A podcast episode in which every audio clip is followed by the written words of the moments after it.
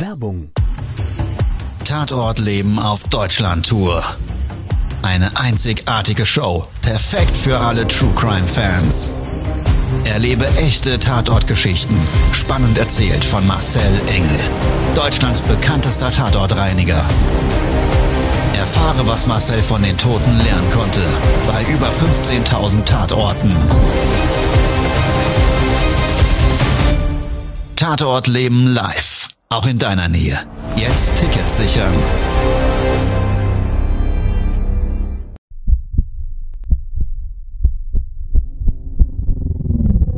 Todesursache.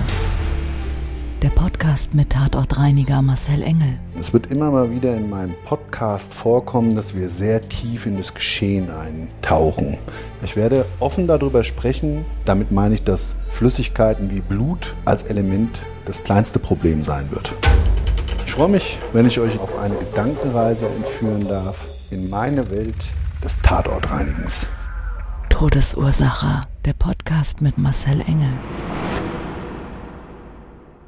Hallo, schön, dass du Zeit und Lust hast, ja, mit mir gemeinsam jetzt eine Tatortreinigung zu erleben. Ich freue mich natürlich auch sehr, wenn du ja diesen Podcast jetzt neu gefunden hast und das sozusagen ja deine Premiere mit mir gemeinsam ist.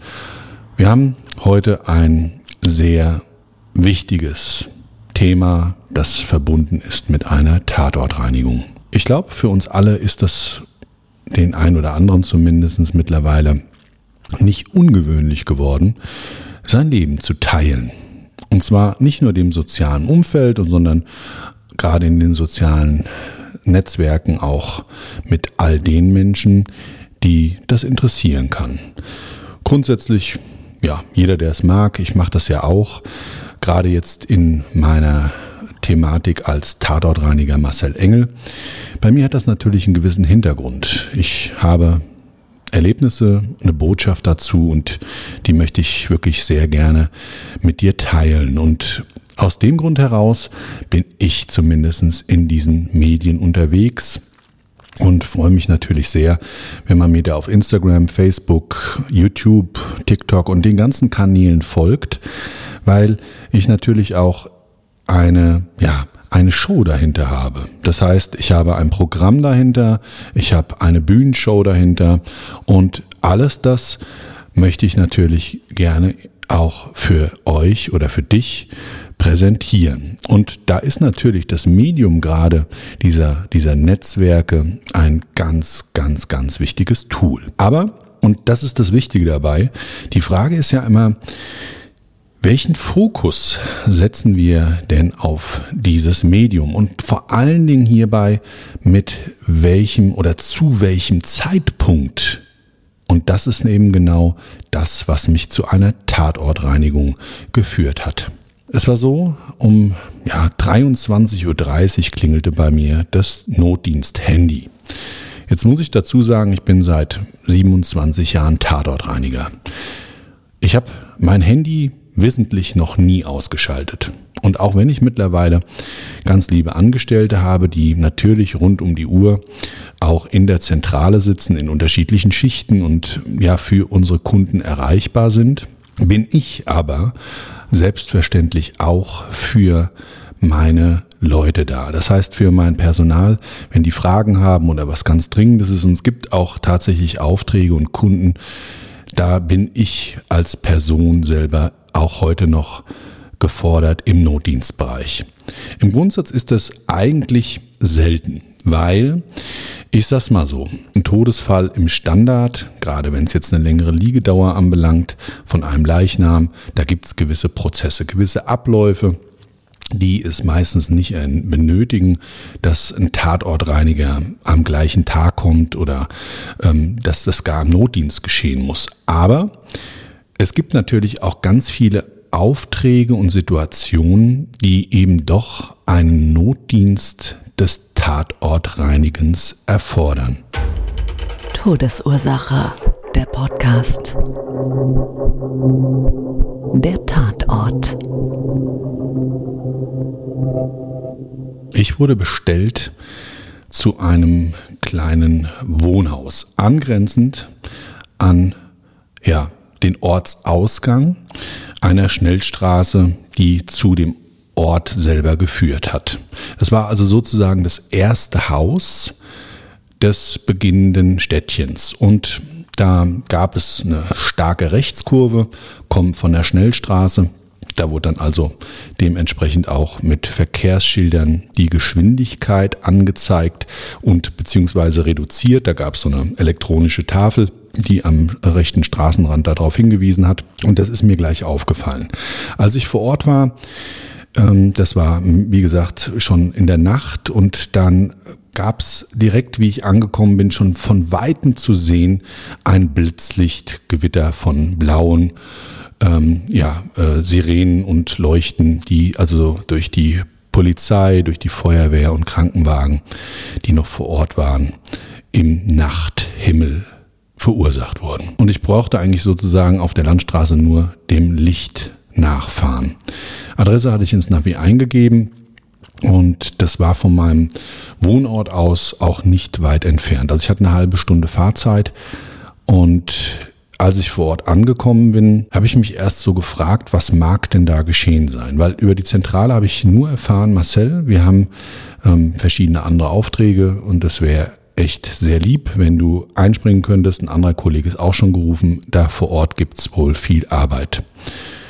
Ja, vor Ort standen wie häufig eine Traube von Menschen verteilt auf dem Gehweg vor einem kleinen Wohnhäuschen. Jägerzaun, kleines Gartentor, Meter hoch, mit so einem kleinen Weg, der ungefähr zehn Meter über so eine Rasenfläche geführt hat, so Waschbetonplatten. Und da war dann so ein kleines, schniekes, einstöckiges Wohnhaus. Am Wohnhaus angrenzend so ein Hauseingang mit fünf Stufen und einem Windfang. Das heißt, so ein Glasverbau, der die Haupteingangstür nochmal vor dem Wind schützt, vor der Witterung schützt, etc. Dieser Eingang und dieser Aufgang, der war frei und ganz viel Blut und auf der Treppe an der Fassade, die so beigefarben, Eierschalenfarben gestrichen war und an der Hauswand konnte man auch eine massive Beschädigung sehen. Das war so ein Raubputz, der durch eine dicke Styropordämmung praktisch die Hauswand verkleidet hat. Und an der Stelle ja, der Treppenstufen, ungefähr so anderthalb Meter hoch, habe ich eine Einschlagstelle gesehen. Um die Einschlagstelle rum und in der Einschlagstelle selber, als ich näher gekommen bin, konnte ich Kopfhaare erkennen. Ein ganzes Büschel auf den Treppen, eine massive Blutlache. In dem Windfang selber gab es gar keine Tür. Ich habe dann am, an, der, an der Rasenkante auf der Seite liegend von diesem Treppenaufgang diese Tür dann in der Dunkelheit so leicht spiegelnd erkannt. Das Glas war zerbrochen, war noch drin, aber es war so eine Scherbenbildung. Auch da ganz, ganz viel Blut und dann habe ich mich natürlich gefragt, was da passiert ist. Äh, zu dem Zeitpunkt muss ich dazu sagen, war ich mehr oder weniger da allein auf weiter Flur. Ich war auch ein bisschen müde und nicht so ganz aufmerksam wie sonst. So in dem Fokus habe ich normalerweise dann erstmal den potenziellen Auftraggeber zu suchen und so weiter. Und ich war irgendwie so, ja, so geflasht, auch durch die ganzen Lichter und so weiter, dass ich mir als allererstes Mal die vermeintliche Auftragstelle, den Tatort angeschaut habe. Und als ich das so gesehen habe und auch das ganze Blut und ja, die Kopfhaut und die Haare an dieser Einschlagstelle, da habe ich mich natürlich dann gefragt, was mag denn da jetzt passiert sein? In dem Augenblick, wo ich mir mehr oder weniger so dann die Situation bisschen bewusst vor Augen gehalten hatte, kam auch jemand aus diesem Haus raus. Das war damals der Bruder des Eigentümers. Der Eigentümer selber und seine Frau, die waren im Haus drin. Die waren fix und fertig und die Leute vom Krankenwagen und ein Seelsorger, das habe ich gleich erzählt bekommen, würden wohl da drinnen bei denen sitzen. Und da habe ich ihn dann gefragt, ja sagen Sie mal, was ist denn jetzt passiert? Da sagt er, also hier ist ein Verkehrsunfall passiert. Da habe ich gesagt, aber sagen Sie mal, das Haus ist doch ganz ab hier von der Straße. Also ich sage jetzt mal von der Straße bis zu diesem vermeintlichen Tatort, zu dem, zu dem Hausaufgang waren es wahrscheinlich so gesamteinheitlich so 20 Meter. Zusätzlich war auch da in dem Bereich vor dem Haus noch so auf der Straße eine Parkbucht durch so eine, durch so eine, durch so einen Pflanzkübel mit einem Bäumchen drin und dann war das eingezeichnet auf der Straße. Also die Straße war auch im Ortseingang sogenannt verkehrsberuhigt. Ja, war zwar die Haupteinfahrtsstraße zum Ort, aber war halt so. Und das war mir irgendwie gar nicht verständlich. Und als ich weiter fragen wollte, hat er auf einmal auch fürchterlich angefangen zu weinen. Und da ist das natürlich für mich auch ein Riesenthema, weil ich muss dann immer selber erstmal tief durchatmen. Wie gehst du da jetzt weiter vor? Fragst du überhaupt noch, weil im Grunde genommen, ich meine, für den Auftrag selber, für die Auftragserfüllung müsste ich nicht wissen. Ich brauche im Regelfall nur natürlich eine Freigabe, dass ich loslegen kann. Und dementsprechend habe ich mich entschieden, zu den Ersthelfern, also zu jemanden vorne auf der Straße, ähm, da stand jemand am Feuerwehrwagen oder zwei, drei Leute, die habe ich auch so über den Gartenzaun erkennen können, habe mich dann entschieden, ich frage die einfach mal und wir schauen mal, wie ich da irgendwie weiterkomme. Ich habe gesagt, passen Sie auf, ist kein Thema, wir brauchen jetzt nicht drüber reden, ich gehe mal rüber zur Feuerwehr. So, und wie ich so zur Feuerwehr rübergehe, habe ich erstmal erkannt, dass die Feuerwehr selber gerade auch in einer Maßnahme noch steckt. Das heißt, die standen ja so äh, direkt noch vor dem Ortsschild, mehr oder weniger im Straßengraben, der so eben mit der Fahrbahn war, aber so halb mit dem Fahrzeug auf der Fahrbahn und so ein Stück weit eben in diesem grünen Bereich des Seitenstreifens. So, und die haben gerade da, oder waren gerade dabei, ein Teil der Beleuchtung, die sie aufgebaut hatten, umzubauen.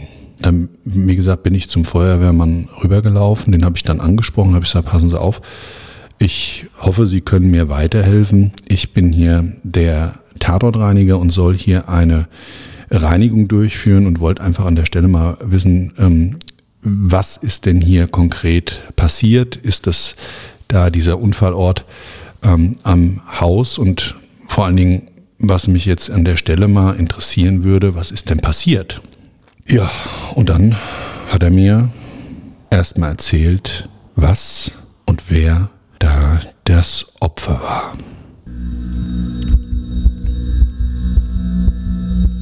Todesursache, der Podcast. Das Opfer. An dem Hauseingang selber ist ungefähr eine Stunde zuvor ein junges Mädchen gestorben.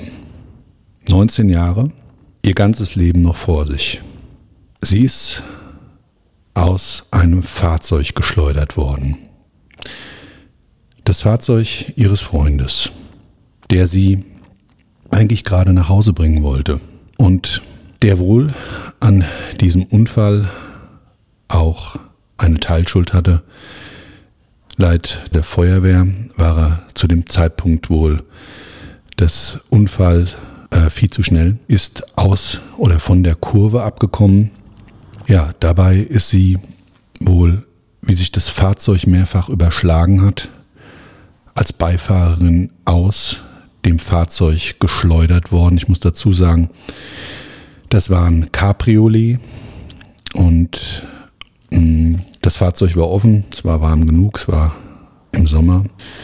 Ja, und die ist dann praktisch quer durch die Luft vom Unfallort in dem Straßengrabenbereich, circa von dem Hauseingang 60, 70 Meter entfernt, durch die Luft geschleudert, gegen die Fassade geknallt und dann im Anschluss durch die Windfangtür und ein Teil des Windfangs hat sie auch weggerissen, zu Tode gekommen. Das Schreckliche dabei ist, sie wurde bei dem Unfall enthauptet.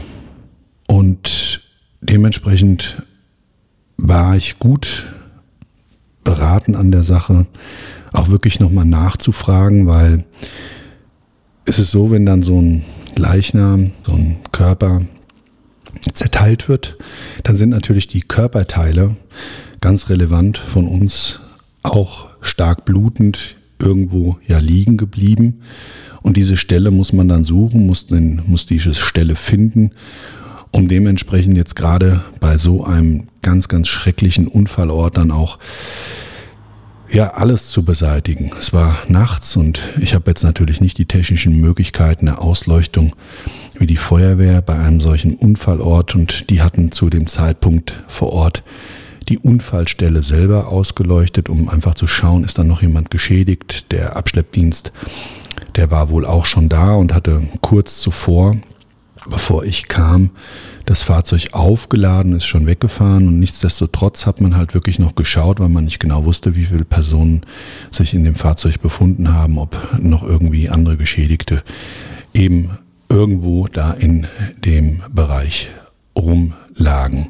Es war nämlich so, dass so angrenzend da, wo das Fahrzeug zum Erliegen gekommen ist, so ein, ja, so ein kleines Böschung mit Waldstück war und ja, da hat man ja schon die schlimmsten Geschichten zugehört, dass dann Menschen ähm, eben gerade in so einem Fall auch aus dem Fahrzeug geschleudert irgendwo lagen und habe ich auch schon einen ganz, ganz derben Unfall zu gehabt, aber das soll jetzt hier nicht Thema sein. Ich habe dann mich erstmal bedankt bei dem Feuerwehrmann, der war auch wirklich sehr, sehr, sehr ergriffen von der Situation, weil er ja, etwas wusste, was ich zu dem Zeitpunkt eben von ihm nicht erfahren habe und was ich dann aber im Nachgang der Tatortreinigung für mich als noch viel schrecklichere Realität dargestellt hat. Ich bin dann zurück an dieses Haus, habe vor Ort mein Equipment aus dem Auto geholt und habe dann schon mal angefangen zu reinigen. Ich wollte für mich einfach die Reinigungsmaßnahmen, gerade was jetzt die Blutspuren und das alles anbelangt hat, so weit abschließen, dass ich mich nochmal an die Personen, die da in dem Haus gewohnt haben, äh, wenden konnte und ja, die schon mal darüber informieren kann, dass eben das Blut und so dieser Geschehnisbereich bereinigt ist.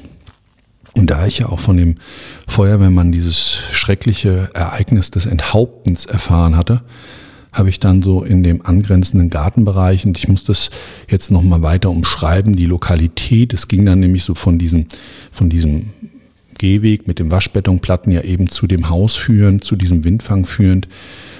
Dann so, so ein kleiner breit gefächerter, ja, wie soll ich das umschreiben, Garagenzugang ab. Also da war seitwärts eine Garage, die man von dem gegenüberliegenden Grundstücks Bereich und einer anderen Zufahrtsstraße heraus anfahren konnte. Also dieses Haus hatte praktisch zwei getrennte Zufahrten auf jeweils zwei Zufahrtsstraßen und das konnte ich ja zu dem Zeitpunkt alles so in der Dunkelheit schon gar nicht erkennen, habe dann aber auch die Stelle gefunden, wo ja vermeintlich der Kopf dieses Mädchens praktisch gelegen hat. Das ist natürlich auch eine für mich immer ganz, ganz schwierige und schreckliche Situation. Also ich habe den Schädel zwar nicht gesehen, aber wenn du dann vorher erzählt bekommen hast, was da passiert ist, dann kann man sich natürlich nicht mehr aus diesem Gedankenkino rausholen. Der Tatort selber, nachdem ich dann eben diese Bewusstheit des Geschehnisses hatte, habe ich mal wieder so für mich wie ein Profiler gelesen. Ich konnte, und manchmal ist das ja ein Segen, wenn man eine Aufklärung hat, aber manchmal auch ein Fluch, wenn man erkennt, wie das Geschehnis so abgelaufen ist. Und in dem Fall war das eben genau so, dass ich das also alles sehen konnte.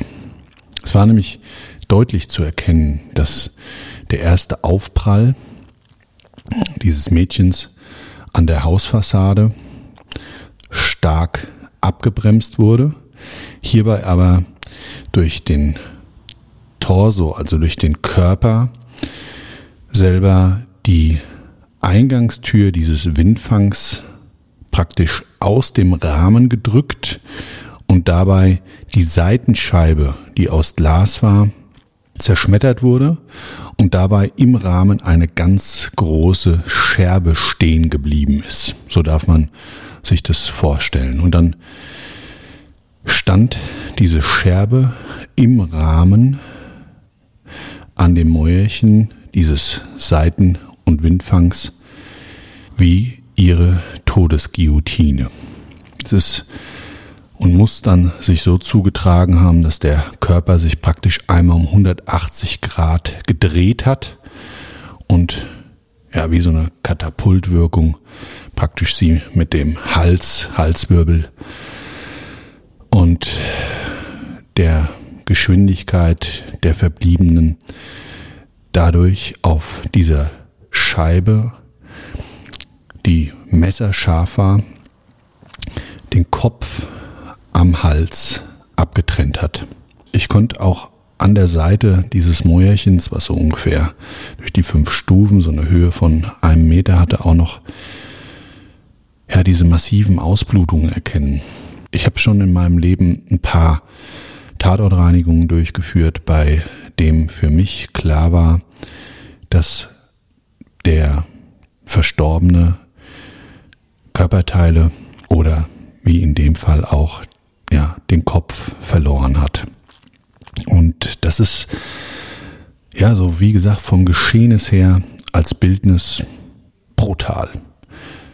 Diese Mengen an Blut, die bei diesem Prozess des Abscherens von Körperteilen aus dem, aus dem, äh, ja, dadurch befindlichen Gewebe austreten, das ist abartig. Das ist wie, als wird, ich glaube, ich so ein, so ein Körper platzen. Also die Spritzbilder, die sind immer ganz massiv, stark verteilt oftmals und da war es auch wirklich ja noch so, dass der Kopf wohl aufgeschlagen ist und ist dann so über diesen diesen diesen äh, Bettunghof da plapp plapp plapp plapp plapp ist dann da so ein paar Meter weiter zum Erliegen gekommen und ich habe natürlich mit meinem Enzymreiniger und so weiter da sehr gute Ergebnisse erzielt, aber auch da, und das passiert halt manchmal, ist es so, dass einfach Blutreste übrig bleiben. Dann stehst du als Tatortreiniger da und fragst dich natürlich, wie löst du das jetzt? Reingehen und fragen, darf ich hier zum Beispiel die Fassade entfernen, weil das Blut kriege ich nicht zu 100 Prozent weg, als Beispiel mal. Das kannst du ja nicht. Das ist einfach No-Go.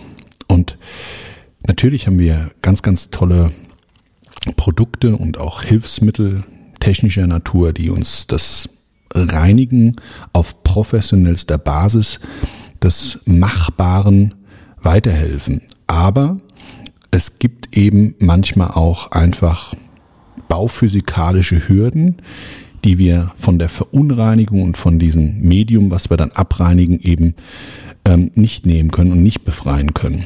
Und genau in dem Fall, ja, war das auch noch zusätzlich, was zu diesem schrecklichen Ereignis, diesem unglaublichen, tragischen und für mich auch emotional wirklich stark äh, verinhaltlichten da zusammenkam. Und ich kann, das hört man vielleicht jetzt auch noch so ein Stück weit raus, sogar heute noch schwierig, äh, für mich fassbar und begreifbar, das so zusammenfassen und darüber reden. Und wenn ich dann vor Ort bin, dann prasselt das auf einmal alles auf mich ein. Man erwartet natürlich Dienstleister, der genau seine Aufgabe erfüllt und dafür ja auch bestellt ist und nichtsdestotrotz geht's halt nicht spurlos an dir vorbei. Zumindestens bei mir nicht und ich habe in solchen Fällen wirklich manchmal sogar meinen Kampf, dass ich nicht, wenn mich die Geschichte dessen, was passiert ist, und ich erfahre das vorher, bevor ich anfange zu reinigen,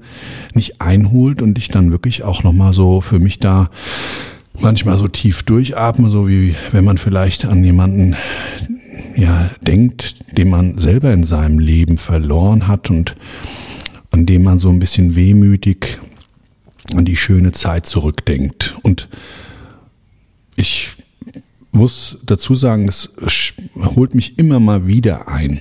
Also immer mal wieder sind diese Situationen und Erlebnisse, die Härte des Lebens so extrem, dass ich es einfach nicht schaffe, aus diesem Thema auszusteigen. In den ganzen Jahren habe ich jedoch hierzu eine Technik entwickelt. Ich habe ganz tolle Mentoren gehabt, ich habe viele, viele tolle Bücher gelesen und praktiziere das jetzt auch schon wirklich ganz intensiv jeden Morgen über Jahre hinweg eine gewisse Form der Körperbewegung durch Dehnungsübungen aus dem Qigong kommt und darüber hinaus eben auch mentales Training. Und ich glaube, wir Menschen, wir sind als Tatortreiniger dann in so einem Fall einfach auch zu ganz großen befähigt, wenn wir nicht verrot sind und ja, ich sage jetzt mal empathisch ein bisschen weich, also wie ich, das kann äh, Segen und Leid zugleich sein, aber was ich ja dadurch überhaupt erst in meinem Leben mir vorgenommen habe und vornehmen musste, um einfach diesen Beruf weiter ausüben zu können, dass ich das auf eine im Leben für alle Lebensbereiche anwendbare Technik habe, ähm, hinauslaufen lassen, die ich mir antrainiert habe und ja, alles, was zur mentalen Stärke führt und wie man das eigentlich auf alle Lebensbereiche im Leben vor dem Tod anwenden kann. Dazu demnächst mehr auf meinen Social Media Kanälen und wir werden ein tolles Buch rausbringen, kommt im September und auch da wird schon ein Teil dieser Thematik aufgegriffen werden. Also wenn du daran Interesse hast, dann schau einfach bei unseren Social Media Kanälen rein. Da werden wir darüber informieren. Als ich aber so gerade in dem Hofbereich, diesen betonierten Bereich, gereinigt habe, wo eben der Kopf lag, musste ich mit einer LED-Lampe diesen Innenhof ausleuchten. Und dadurch sind die, ja, oder ist die Familie in dem Haus eben auf meine Reinigungstätigkeit explizit aufmerksam geworden. Ich konnte die auch so in der, ähm, im, im Wohnzimmer sitzen sehen. Das war also vom Innenhof aus zu erkennen. Und da hat man wirklich so einen Mann sehen können, der den Kopf gesenkt auf einem Sofa sitzend seinen, seinen Kopf mit beiden Armen festgehalten hat, seine Ellenbogen aufgestützt auf dem Knie. Hinter ihm der andere Mann, den ich zuvor an der Haustür kennengelernt habe und dann eine Frau, die wirklich mit Kopfbewegungen, so nickenden und Wein und Schreikrämpfen da drinnen fassungslos versucht hat, sich irgendwie zu sammeln oder ja, ihren Schmerz in irgendeiner Form Ausdruck zu bringen und den zu verarbeiten. Für mich war das jetzt Natürlich ist das ein ganz schreckliches Ereignis, aber in der Situation nicht 100% klar, warum jetzt gerade die zwei so extrem und außerordentlich ja, geschockt und auch mitgenommen von dieser Situation sind. Was ich dann erfahren habe, nachdem ich eben da gereinigt habe und der Herr der äh, Bruder, der mir zuvor auch an der Wohnungstür begegnet ist, an der Hauseingangstür, der hat mich dann nämlich hochgebeten und hat mir ganz konkret erzählt, wer denn die Verstorbene war. Das war ihr Elternhaus. Also sie ist von ihrem Freund nach Hause kommt. Die haben wohl zwei, drei Runden gedreht. Das haben der Bruder mir noch erzählt haben Musik gehört. Das war auch nicht ungewöhnlich, das haben sie immer mal wieder gemacht. Es war noch Zeit für das Mädchen, da sie noch nicht zu Hause sein musste. Da gab es wohl im Elternhaus noch ganz strenge Regeln. Und ja, so dieses Heimkommen und dieses Zeitspanne haben die zwei, dieses Pärchen, immer mal wieder gern genutzt, um einfach nochmal eine Runde zu drehen. Ein bisschen zu cruisen mit dem Auto, Musik zu hören und ja, ja, sich einfach die Zeit miteinander schenkend es gut gehen zu lassen. Und es war wohl so, dass sie in dem Augenblick, wo sie so diese letzte Runde vor dem tatsächlichen Nachhausekommen gedreht haben, eben mit, ja, hat sie mit ihrem Onkel gesprochen, der mich an der Haustür begrüßt hatte. Mit dem hat sie gefacetimed und die hatten wohl ein spannendes Thema über das Reiten, was ihr Hobby war und auch dem Onkel sein Hobby und haben sich so noch über den nächsten Tag, über ein Turnier unterhalten und ähm, sie hat jetzt gesagt, sie fährt jetzt gleich nach Hause. Ja, und in dem Augenblick hat er oder sie beziehungsweise über FaceTime auch noch in das Gespräch ihren Freund eingebunden.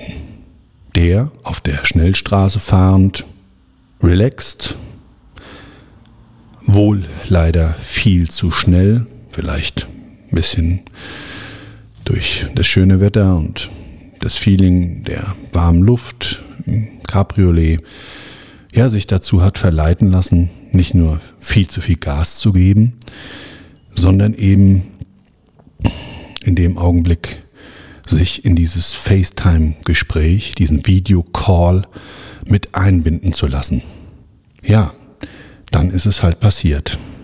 Der Augenblick, die zwei verunfallt sind, tödlich, hat der Onkel live mitbekommen.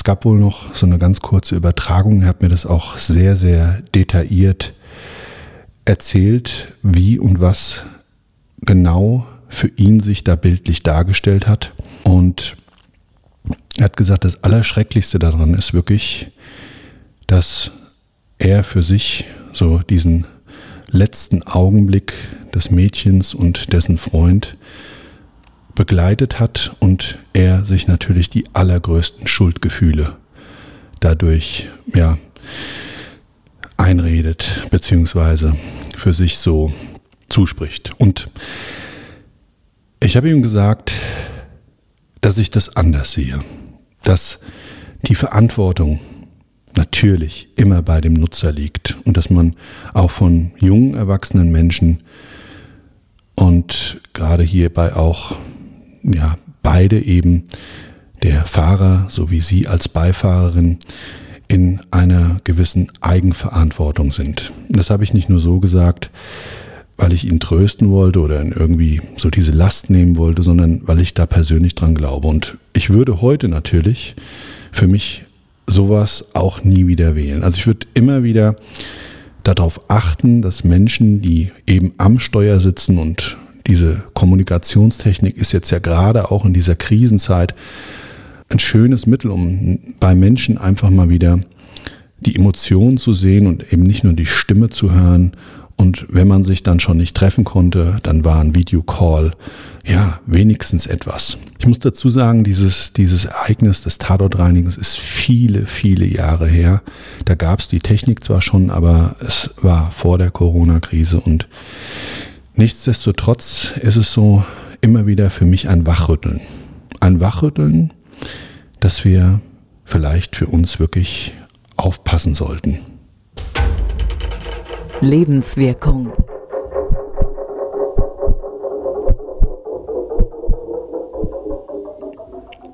Wir sollten wirklich gut darauf achten, welchen Fokus wir in Momenten des Augenblicks setzen. Das heißt, welchen Dingen wir wirklich in manchen Lebensumfeldern welche Aufmerksamkeit schenken. Weil im Zweifelsfall und gerade im Straßenverkehr, der durch die Technik der Autos für uns ja, leichter zu handeln ist, aber der Verkehr selber natürlich ist mittlerweile durch das starke Verkehrsaufkommen meines Erachtens nach auch ein Stück weit schwieriger macht. Aber gerade hier wirklich möchte ich nochmal darauf hinweisen, und das ist mir ein ganz, ganz großes Anliegen, dass ich immer wieder Tatortreinigungen in meinem Leben bereinigen muss, die mich selber extrem zum Nachdenken anregen, weil ich mich immer mal wieder verleiten lasse, doch diesen Moment des Augenblicks eben mit dem falschen Fokus zu belegen und die falsche Aufmerksamkeit schenke ich dann zum Beispiel einem Medium, dem Handy oder einer anderen Ablenkung. Und das ist meines Erachtens nach manchmal für uns alle lebensgefährlich. Ja, also heute viel Durchatmen für mich. Es ist mir aber ein großes Anliegen, wie du gehört hast. Und deshalb, also trotz alledem, ich hoffe, es hat dir gefallen. Ich hoffe, es hat dir ein bisschen Freude gemacht, zuzuhören, auch wenn das wirklich leider mal wieder zu Lasten eines toten Menschen ging. Es geht nicht in meinem Podcast immer ausschließlich um die morbide Faszination, auch wenn die jetzt gerade in Bezug auf dieses schreckliche Ereignis extrem war. Ich weiß und bin mir ziemlich sicher, dass ihr die Botschaft hinter diesen Tatorten für euch mitnehmt, was auch immer du daraus machst. Ich wünsche dir einen wunderschönen Tag, was auch immer davon übrig bleibt. Bis dahin, bis zum nächsten Mal. Ciao, dein Marcel. Das war's schon mit der neuen Folge von Todesursache, der Podcast mit Marcel Engel, Kopf einer eigenen Spezialreinheit und Tatortreiniger bei mehr als 12.000 Orten auf der ganzen Welt. Was kann Marcel für dich bereinigen? Jederzeit. Weltweit. Melde dich oder klick dich einfach mal durch auf marcelengel.com. Empathisch, tiefgründig, ehrlich. Todesursache lässt dich garantiert nicht kalt. Seid dabei. Ich freue mich. Abonniere die Staffel und du kommst für keine Folge zu spät.